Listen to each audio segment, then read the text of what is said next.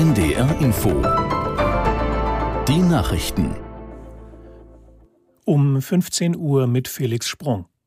Die Geiselnahme am Hamburger Flughafen ist beendet. Wie die Polizei mitteilte, konnte sie den 35-jährigen Mann nach mehr als 18 Stunden zur Aufgabe bewegen. Aus der NDR Nachrichtenredaktion Ulf Hilbert. Der Mann habe sich widerstandslos festnehmen lassen, sagte eine Polizeisprecherin. Seine vierjährige Tochter, die er seit gestern Nachmittag in seiner Gewalt hielt, konnte befreit und der Mutter übergeben werden. Der 35-jährige Geiselnehmer war gestern Abend mit einem Auto auf das Vorfeld des Flughafens gefahren, hatte in die Luft geschossen und Brandsätze geworfen. Schließlich hatte er unter einer Maschine der Turkish Airlines gestoppt und verlangt, in die Türkei ausgeflogen zu werden. Hintergrund der Tat soll ein Streit um das Sorgerecht für das Kind sein. Polizei und Rettungskräfte waren mit einem Großaufgebot im Einsatz. Der Betrieb des Flughafens Hamburg wurde eingestellt und das Gelände weiträumig abgesperrt. Wann wieder Maschinen starten oder landen können, ist noch unklar. Weitere Informationen zum Ausgang der Geiselnahme hören Sie gleich im Anschluss an die Nachrichten auf NDR Info. Palästinenser Präsident Abbas hat eine sofortige Waffenruhe im Gazastreifen gefordert. Diese müsse dazu genutzt werden, Hilfsgüter und Treibstoff in das Gebiet zu bringen, sagte er nach einem Gespräch mit US-Außenminister Blinken im Westjordanland. Die anhaltenden Angriffe des israelischen Militärs gegen die Terrororganisation Hamas nannte Abbas einen Genozid an den Einwohnern des Gazastreifens. Israel weist diese Vorwürfe zurück und betont, es greife nur Ziele der Hamas an. US-Außenminister Blinken hatte sich zuletzt für eine vorübergehende humanitäre Feuerpause eingesetzt. Vor dem morgigen Bund-Länder-Gipfel in Berlin mahnen Politiker und Verbandsvertreter eine Einigung bei der künftigen Finanzierung des Deutschlandtickets an. Eine Preiserhöhung ist dabei allerdings keine Option. Aus der NDR-Nachrichtenredaktion Thomas Fenske. Für die Grünen-Vorsitzende Lang wäre ein Ende dieses Erfolgsprojektes nicht vermittelbar. Bund und Länder müssten deshalb eine gemeinsame Lösung für die weitere Finanzierung finden, so Lang. Auch der Interessenverband Allianz pro Schiene forderte langfristige Finanzzusagen für das 49-Euro-Ticket.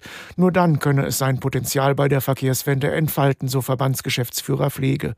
Ähnlich äußerte sich auch die Vorsitzende des Sozialverbandes Deutschland Engelmeier. Gegenüber den Zeitungen der Funke Mediengruppe lehnte sie eine Preiserhöhung beim Deutschlandticket ab. Das sei der völlig falsche Ansatz. Es brauche vielmehr einen Ausbau des Verkehrsangebotes. Einer Umfrage des YouGov-Institutes zufolge würde nur knapp ein Drittel der derzeitigen Deutschlandticket-Inhaber sein Abo verlängern, wenn der Preis dafür um mehr als 10 Euro steigt. Nach dem schweren Erdbeben in Nepal haben Retter die Suche nach Überlebenden eingestellt. Die Zahl der Toten war heute früh noch einmal auf mehr als 150 nach oben korrigiert worden. Unser Korrespondent in Neu-Delhi, Peter Hornung, berichtet, wie den Menschen in Nepal nun geholfen wird. Es gehe nun darum, so die Behörden den Überlebenden zu helfen, sie mit Essen zu versorgen und ihnen Unterkünfte zu stellen. Such- und Rettungsarbeiten habe man eingestellt, 36 Stunden nach dem Erdbeben der Stärke 6,3. Es hatte eine ohnehin schon arme Region im Westen Nepals getroffen.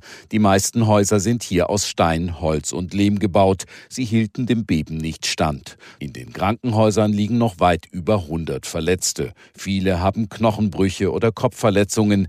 Die am schwersten Verletzten waren mit Militärhubschraubern in die Hauptstadt Kathmandu ausgeflogen worden. Das waren die Nachrichten. Das Wetter in Norddeutschland. Am Nachmittag höchstens kurze Auflockerungen und teils schauerartiger Regen, Höchstwerte 9 bis 12 Grad. Auch in der Nacht Regen, zur Nordsee hin Gewitter möglich, Tiefstwerte 10 bis 7 Grad. Es ist 15.04 Uhr. NDR Info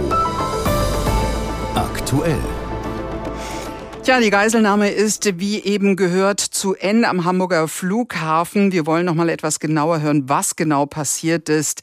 Willkommen für diese extra Ausgabe mit Sabine Rhein im Studio. Etwa 18 Stunden hat das Ganze ja gedauert. Ein Mann hatte mit seiner vierjährigen Tochter im Auto gestern Abend eine Absperrung zum Flughafen durchbrochen. Es fielen Schüsse, der Flughafen war seitdem gesperrt, Anspannung